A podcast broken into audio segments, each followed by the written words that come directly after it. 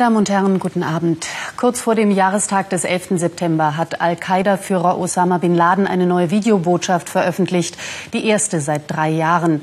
Konkrete Anschlagsdrohungen sind auf dem Band nicht zu hören. Er ruft jedoch das amerikanische Volk dazu auf, zum Islam überzutreten.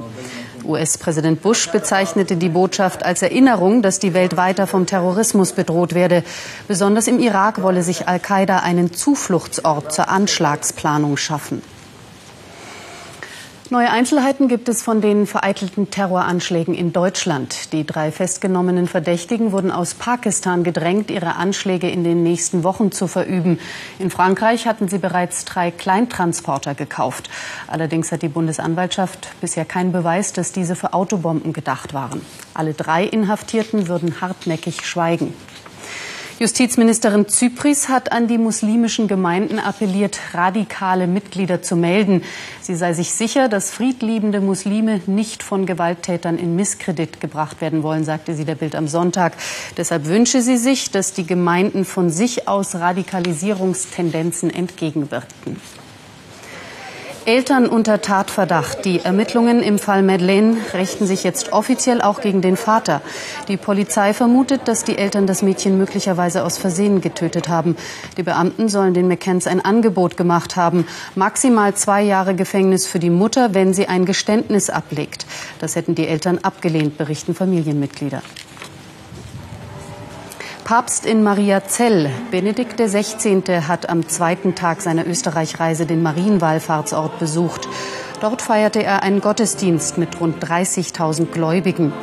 Sie hatten sich trotz Dauerregens auf dem Platz vor der Basilika versammelt.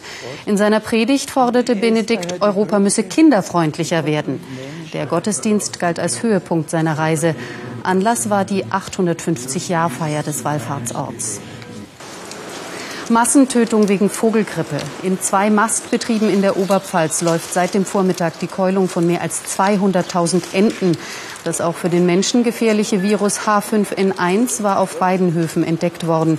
Es handelt sich um Tochterunternehmen des Betriebs in Mittelfranken, in dem die Vogelgrippe bereits vor zwei Wochen festgestellt worden war.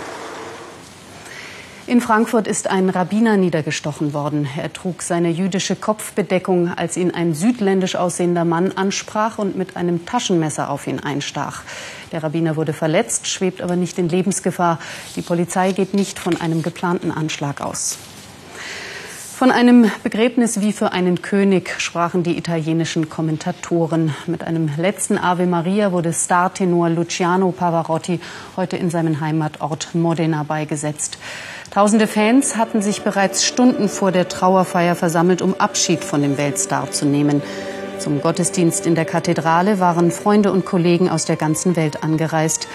Auch Italiens Ministerpräsident Prodi gehörte zu den Trauergästen. Pavarotti war vorgestern im Alter von 71 Jahren an Krebs gestorben. Wie das Wetter wird, sagt Ihnen gleich Inge Niedeck. Das heute Journal gibt es um 21.15 Uhr in der Fußballpause mit Klaus Kleber. Wir wünschen noch viel Spaß beim Fußball und sehen uns morgen, wenn Sie mögen.